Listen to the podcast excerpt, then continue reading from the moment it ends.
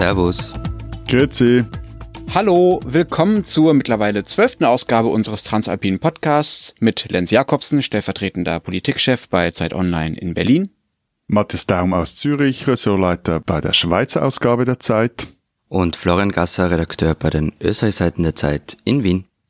Diese Woche reden wir endlich über die wirklich wichtigen Themen und nicht über die große, langweilige Politik, sondern über Wohnen und Essen.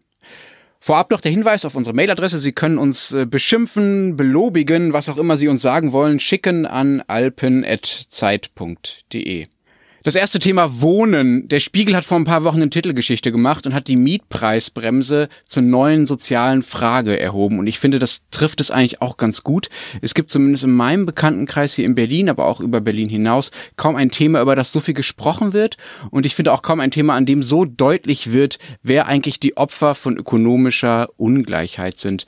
Es ist so, dass wir, also meine Frau und ich und unser kleines Kind, äh, haben gerade ein Jahr gebraucht, um eine neue bezahlbare Wohnung in Berlin zu finden. Und wir mussten jetzt auch ganz schön weit rausziehen, um überhaupt noch was zu finden, was groß genug für uns war und was wir uns noch leisten konnten. Und es ist nicht so, dass wir, sagen wir mal, schlecht verdienen. Wir verdienen auch nicht gut, aber wir gehören zur normalen Mittelschicht und mussten da echt ganz schön Aufwand betreiben und ganz schön was in Kauf nehmen.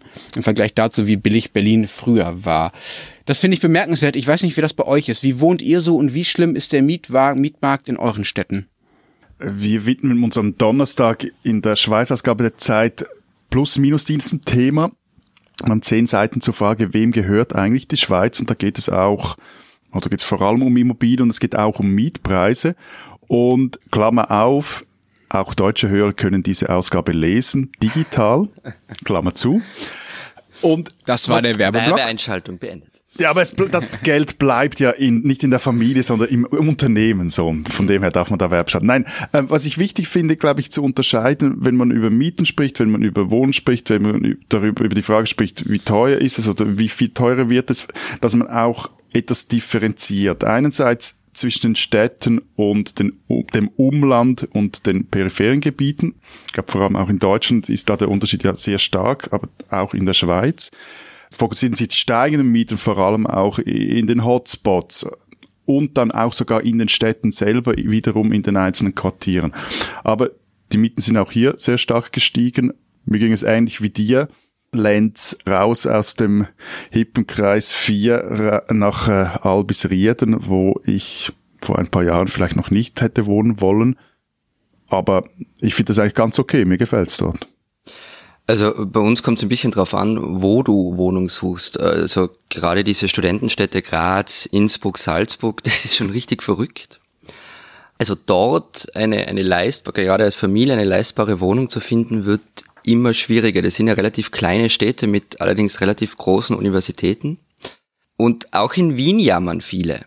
Wobei ich dann immer finde, Leute, das ist Jammern auf recht niedrigem Niveau. Also wenn man zum Beispiel Wien vergleicht mit, mit Städten wie München, also München ist ja völlig verrückt, wenn ich meine Bekannten dort glauben darf.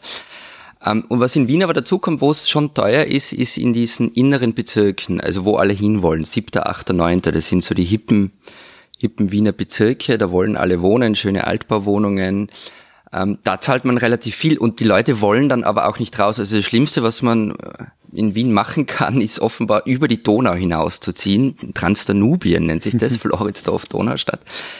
Ähm, ich ich finde es dort wunderschön, ich würde auch sofort hinziehen. Aber das ist für viele einfach, ich weiß nicht, aus innerlichen Gründen nicht möglich, dorthin zu ziehen. Und dort ist es aber relativ günstig und Wien hat halt schon noch ähm, eine relativ gute soziale Durchmischung, die zwar zurückgeht, ähm, aber dadurch ist es, finde ich, von den Mietpreisen her überschaubar im Gegensatz zu anderen Landeshauptstädten in Österreich, wo es einfach völlig wahnsinnig ist. Also ich meine, das, das, ich, das, nein, das, ganz kurz noch ein, ein Beispiel. Ich, ich bin jetzt mal, ähm, also unsere Hörerinnen und Hörer werden wissen, dass ich viel Zeit in Innsbruck verbringe. Und jetzt bin ich mal vorbeigelaufen am Hauptbahnhof. Da entsteht ein neues Hochhaus und es wird irgendwie verkauft als super schön und modern und was weiß ich was alles. Und dort werden die Wohnungen als Anlegerwohnungen angeboten. 52 Quadratmeter für 350.000 Euro. Charmant gelegen neben dem Bahnhof. Also es ist es ist verrückt. Es ist Gut, aber, aber, aber eben, jetzt beginnen wir ger gerade das, was bei diesem Thema so, das, dieses Thema so kompliziert macht, nämlich wir mischen das eine mit dem anderen. Jetzt ja, mischen ja. wir schon Mieten mit, mit Eigentum.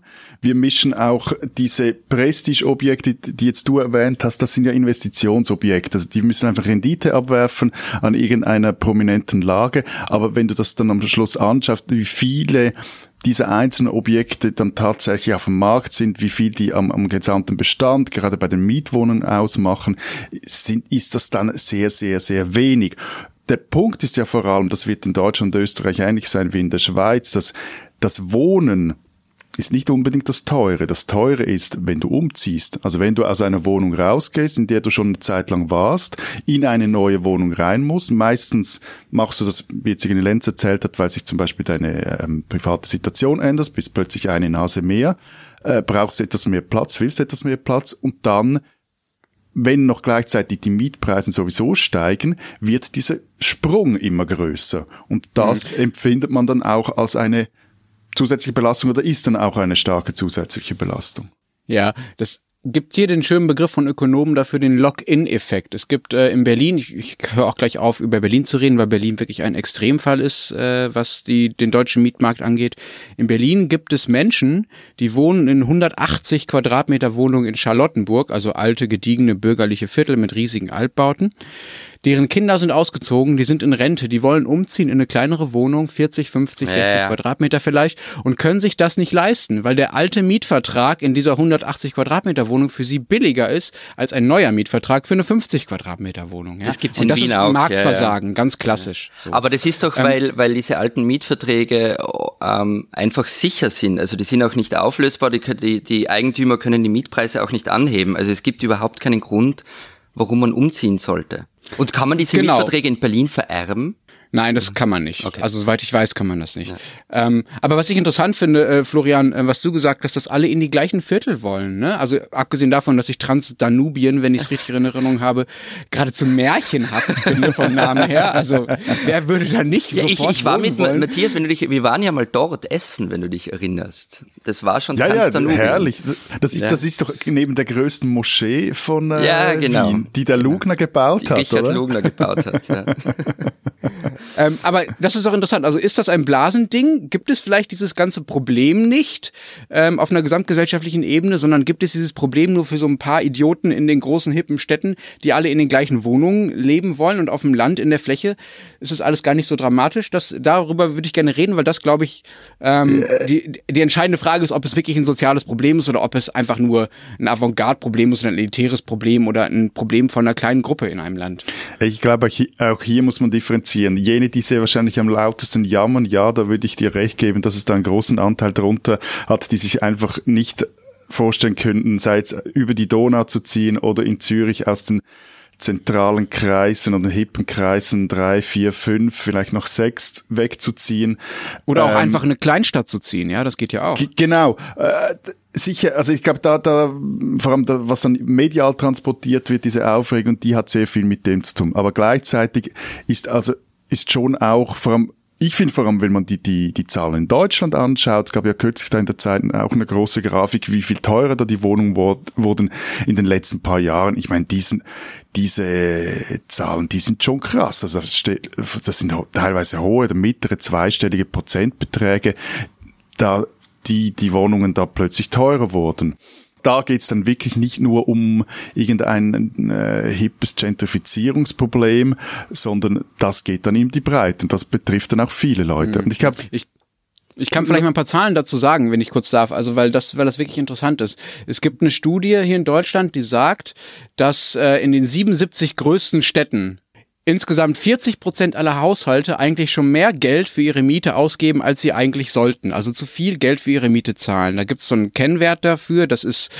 30 Prozent des Einkommens. Also wenn ein Haushalt mehr als 30 Prozent seines Einkommens für die Miete ausgibt, dann ist das aus Expertensicht zu viel, weil das ja bedeutet, dass man weniger Geld für andere Dinge übrig hat, die man sich auch noch kaufen muss.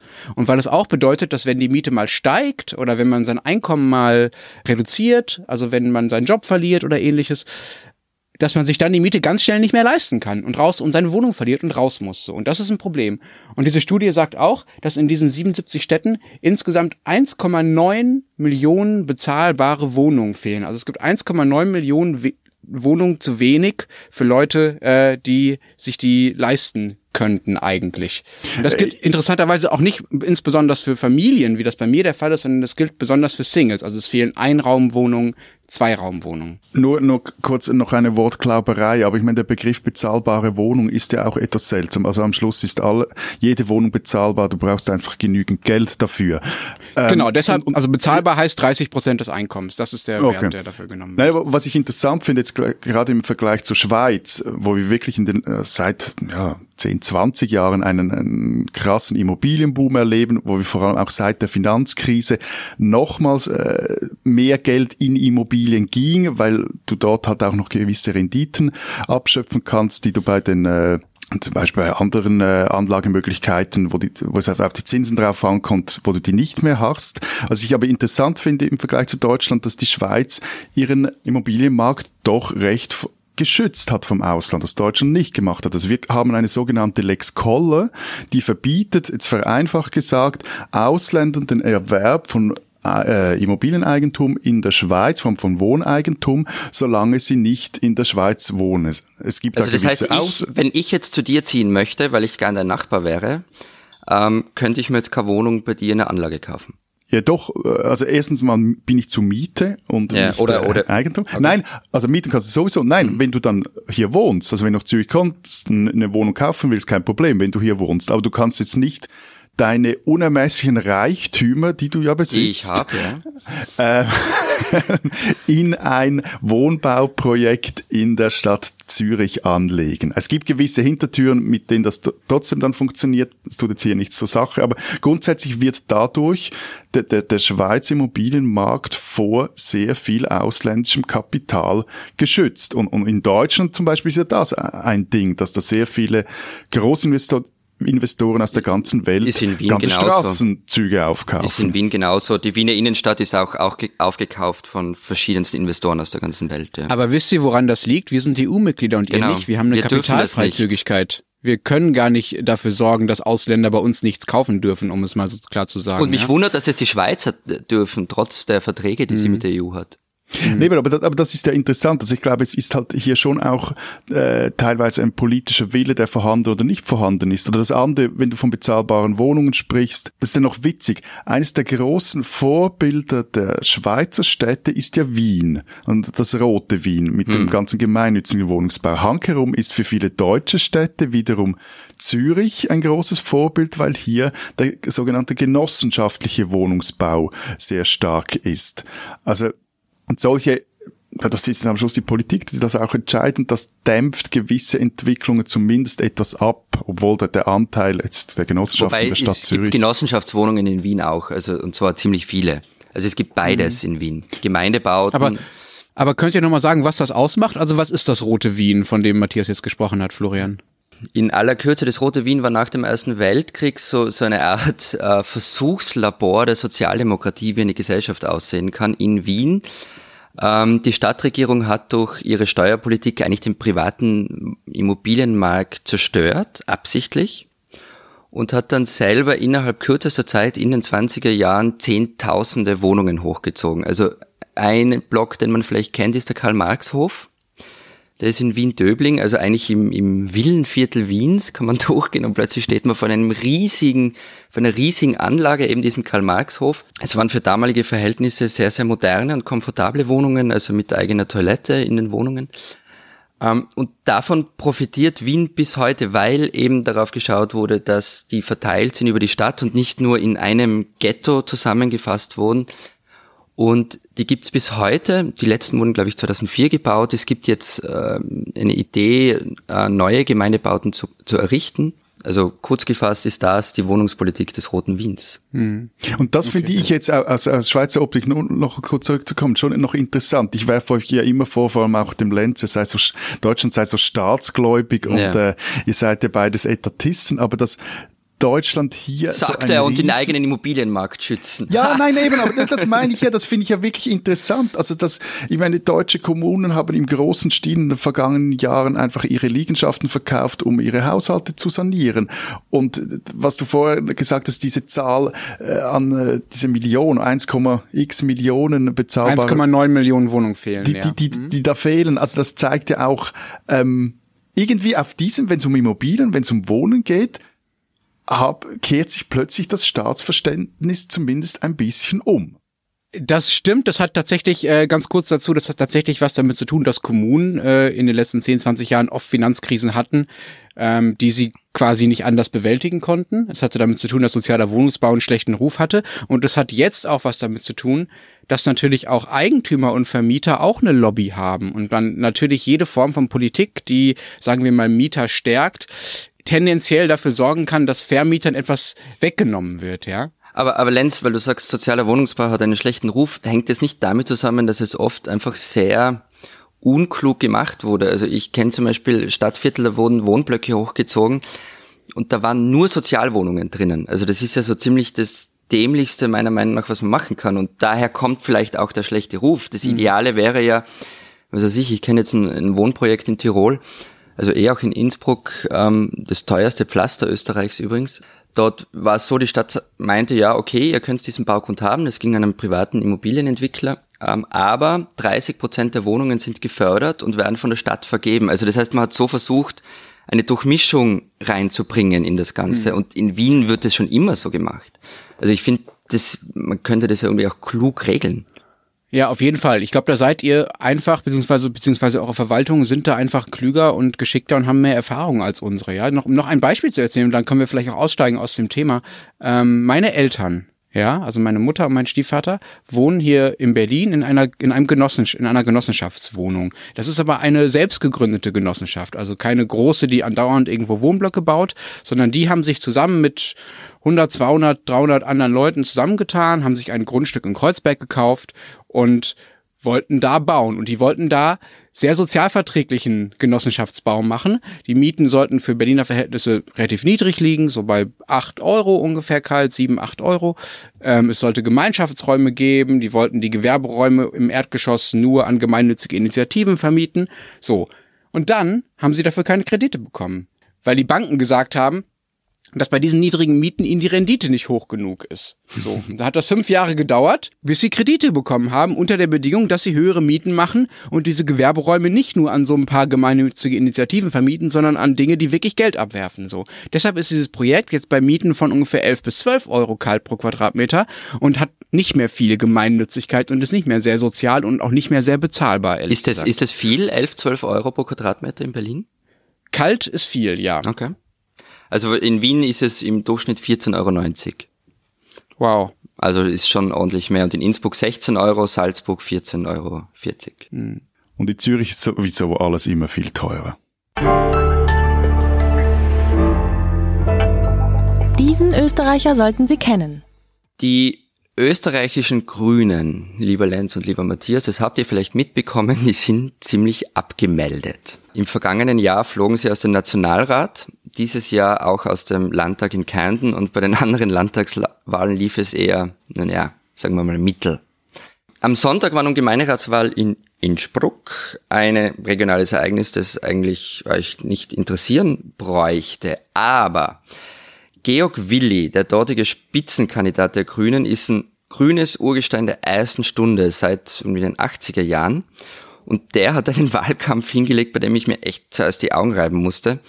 Er war bieder, ohne Ecken und Kanten, keine Belehrungen, so gut wie keine flotten Sprüche. Dafür stand er auf der Straße rum und hat allen, also selbst Hardcore-FPÖ-Wählerinnen und Wählern einfach nur lange zugehört. Ich war selbst mit ihm einen Tag lang für eine Reportage unterwegs und war völlig baff, wie er das durchzieht und wie er mit einfach allen gut kann. Er selbst gilt übrigens als alter konservativer Grüner, geht in die Kirche, singt im Chor und ist eigentlich nie aufgeregt. Dazu hat er Sachen gesagt wie, leistbares Wohnen beschäftigt die Menschen mehr als Binnen-I und Ehe für alle. Und was kam raus? Die Grünen gewannen. Platz eins mitten im konservativen Tirol. Am Montag war er dann übrigens in der, in der ZIP 2, das ist so ein bisschen der prominenteste Interviewplatz des Landes, und hat dann auf die Frage geantwortet, warum er nun Erfolg hatte, wenn die Grünen sonst abstinken, ähm, mit einem Zitat von Leopold Stastny, einem legendären österreichischen Fußballtrainer. Und der ist in den 70er Jahren nach einem Sieg der österreichischen Nationalmannschaft gefragt worden, was sein Erfolgsrezept sei. Und Georg Willi zitiert dann in dieser Interviewsendung, naja, wenn du gewinnst, kannst du sagen, im Arsch ist es finster und alle werden applaudieren. Was er damit sagen wollte, es gibt kein Patentrezept. Georg Willi, vielleicht eine Art österreichischer Kretschmann. Ähm, er ist jedenfalls jemand, den man ruhig kennen sollte.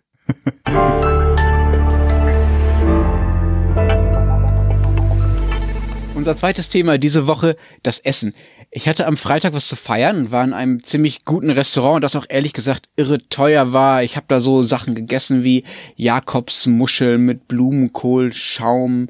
Und zum Geburtstag habe ich unter anderem Safranfäden geschenkt bekommen und Rosenblüten aus dem Iran. Und das freut mich sehr, weil das passt total gut zu so einem Kochbuch, von so einem, äh, zu so einem Backbuch eines israelischen Kochs, das bei mir zu Hause rumsteht. Und äh, ja, ihr merkt ja schon, ich bin ziemlich versnobbt, was das Essen angeht. Und äh, ich glaube, ich bin genau so ein Typ, wie das ein Kollege von der FAZ mal beschrieben hat. Ich glaube, ich falle genau auf das rein, was er sagt. Er sagt, der Stoffwechsel wird zum Medium der Sinnstiftung und das Denken haftet am Tellerrand. Muss, muss ich jetzt echt der FAZ zustimmen? Ähm, ich befürchte, ich befürchte, mir bleibt nichts anderes übrig. Also, ganz ehrlich, ähm, ich war ja so mäßig begeistert, wie ihr das Thema vorgeschlagen habt, weil also hohe Restaurantrechnungen machen mich immer ein bisschen traurig. Es kommt mir irgendwie dann wie, wie so rausgeworfenes Geld vor, das am Ende doch wieder nur im Klo runtergespült wird. Also ich bin da wirklich, wirklich emotionslos bei sowas. Gut, gut aber, aber ich, ich muss jetzt einfach mal noch nachfragen, was heißt denn irre teuer? Äh, zwei Personen 160 Euro. Okay, gut. Das, das, da, haben, da so, die, das haben Matthias und ich in Zürich aufgestellt, ohne dass wir irgendwas Besonderes gegessen haben, oder? Das stimmt jetzt so nicht. Ich wollte jetzt mehr sagen, dafür bekommst du sogar in Zürich mehr als mal Pizza und Vorspeise so. Aber eben mit dem lieben Florian essen zu gehen, das ist wirklich ein Trauerspiel. Na, wieso? Die Gespräche sind doch nett. Äh, die, die Gespräche sind sehr nett. Das Aber das Essen ist dir egal. Ja, das, völlig. Äh, vor allem, ich verstehe das nicht. Also ich finde, also das eine ist das Auswärtsessen gehen. Das, das, mhm. äh, da kann man sich auch darüber mokieren. Und der, der Text aus der FAZ, aus dem du Lenz zitiert hast, der ist auch wirklich sehr lustig. Und ich finde auch dieses Bohai, das da gemacht wird, um äh, wo man da gegessen hat, wie man da gegessen hat, dass das alles noch fotografiert werden muss, dann auf Instagram hochgeladen wird, etc. pp. Das äh, finde ich auch teilweise sehr anstrengend, sage ich mal. Aber was ich eigentlich viel lieber noch mache, ist selber kochen, weil ich finde, das ist ein toller Ausgleich gegenüber diesem ganzen Tag oder Großteil des Tages an einem Pult sitzen, rum, nachdenken, äh, telefonieren, mailen etc. Das ist etwas Handwerkliches, es ist ganz konkret.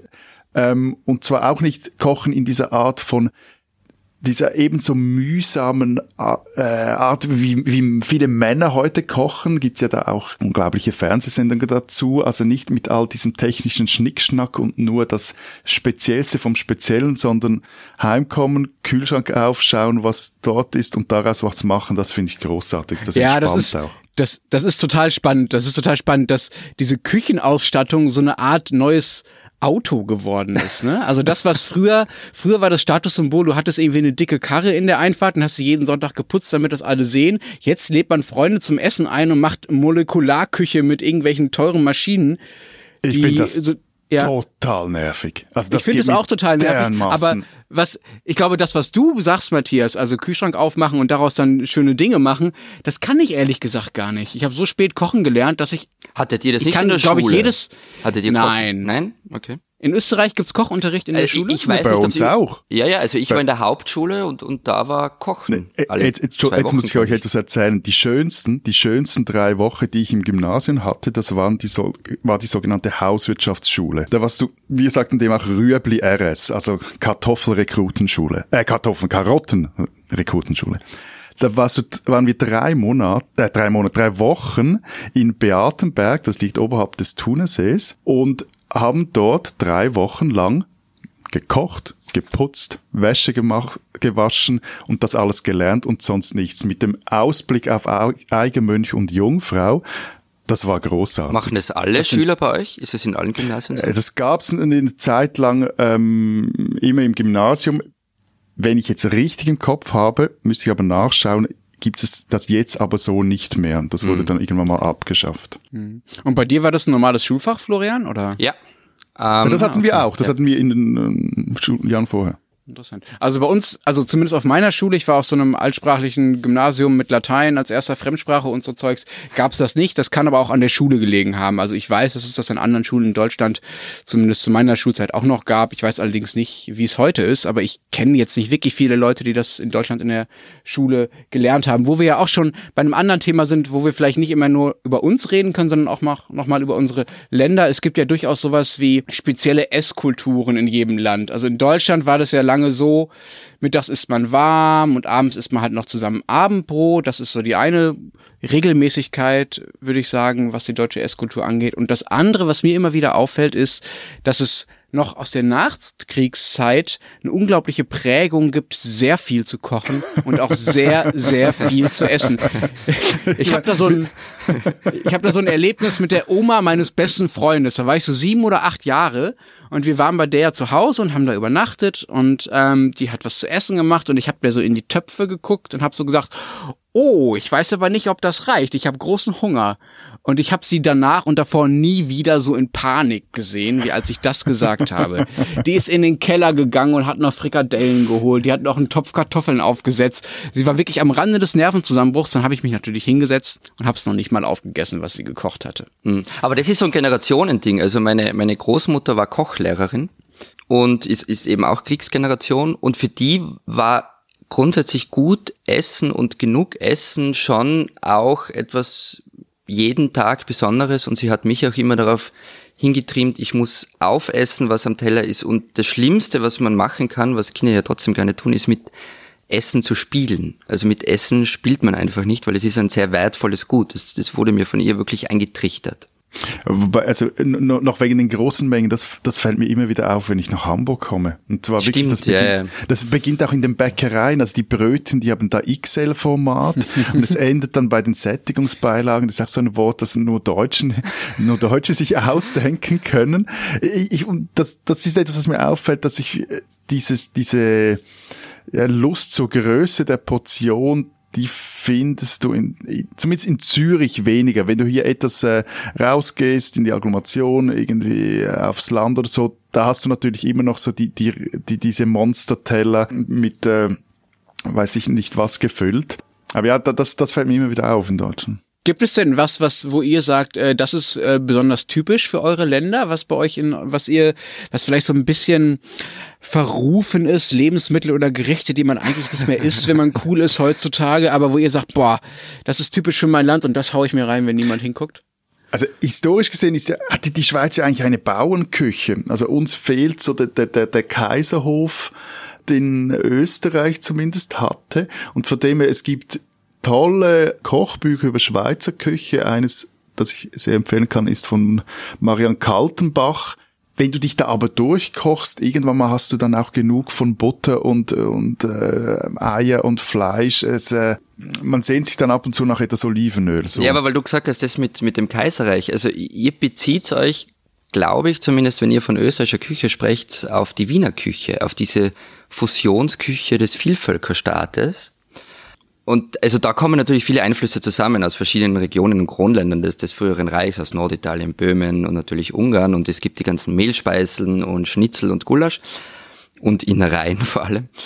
Ähm, Herrlich. Aber naja, aber es gibt es gibt dann in den in den einzelnen Bundesländern schon nochmal regionale Küchen, die ganz unterschiedlich sind. Also gerade im Westen, zum Beispiel die Vorarlberger Küche und die Schweizer Küche sind ganz ähnlich auch, auch die, die Küche in den, in den anderen Alpenregionen Österreichs ist, vermute ich jetzt mal, ohne die Schweizer Küche genau zu kennen, sehr, sehr ähnlich damit.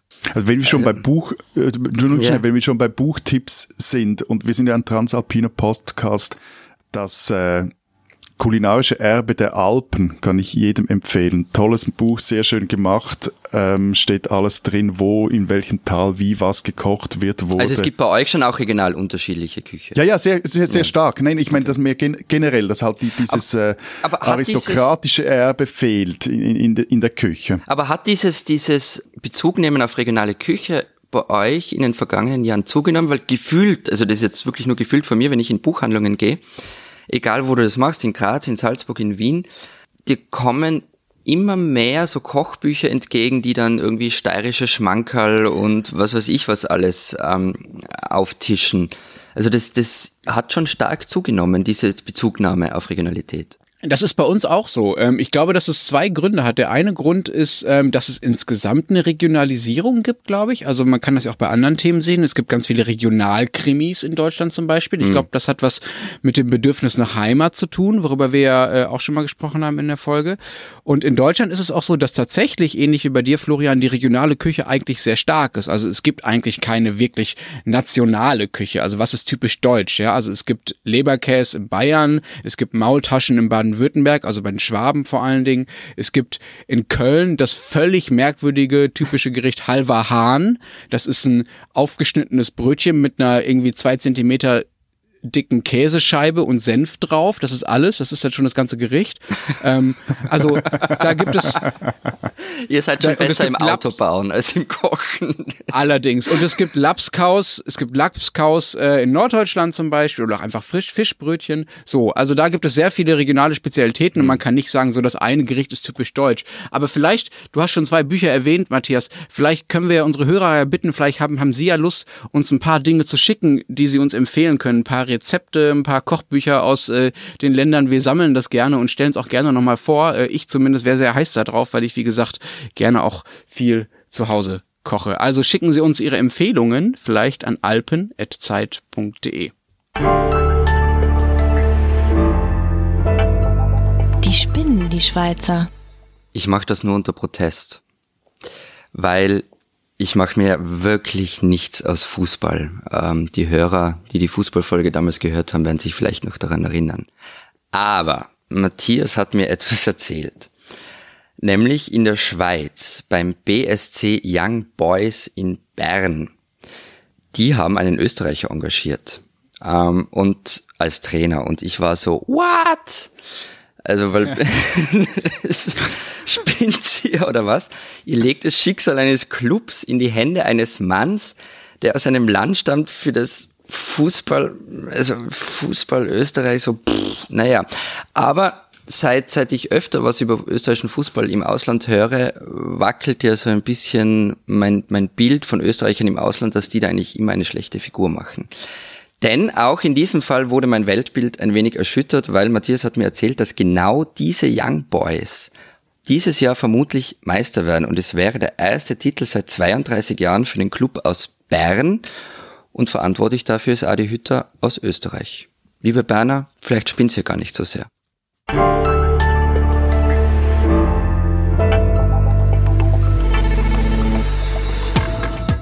Das war's diese Woche schon bei der zwölften Folge unseres Transalpinen Podcasts. Wir freuen uns, wenn Sie nächste Woche auch wieder zuhören und bis dahin sagen wir Baba. Ich gehe jetzt ein Brötchen mit Aromat und Genovese essen. Ich habe Hunger. Ciao. Guten Appetit.